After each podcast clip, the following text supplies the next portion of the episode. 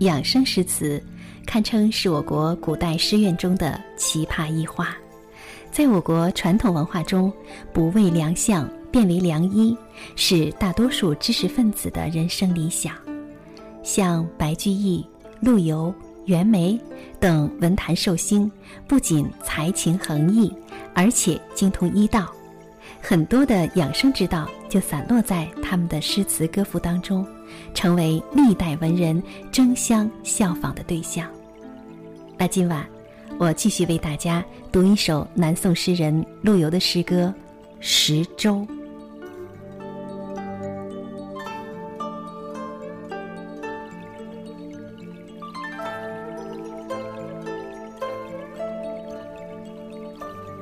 世人个个学长年，不务长年在目前。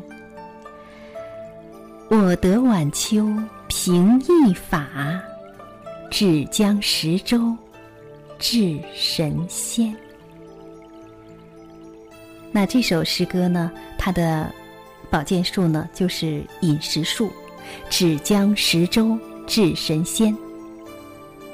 他是这样解释的：十粥、喝茶、煲汤，是南方人生活中不可或缺的三水，其中食粥更为历代医家所重视。据说李时珍收录在《本草纲目》中的粥就有五十多种。中医认为喝粥有利于消化、增强食欲、防止便秘、调整肠胃等多方面的好处。尤其是粥上面的那层粥油，中医认为呢有很强的滋补作用，有补中益气、强肾益精的作用，甚至可以和参汤媲美。因此，陆游才会发出“只将食粥治神仙”的感叹。而对现代人来说，多喝粥也符合饮食清淡的健康标准。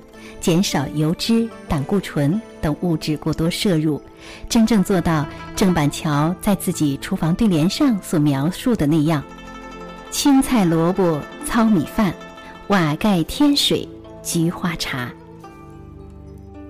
好，亲爱的听众朋友，今晚呢，我为大家读的是陆游的一首诗歌《十洲》。这首诗的保健术呢，就是只将十洲治神仙。那就是告诉我们喝粥的好处啦。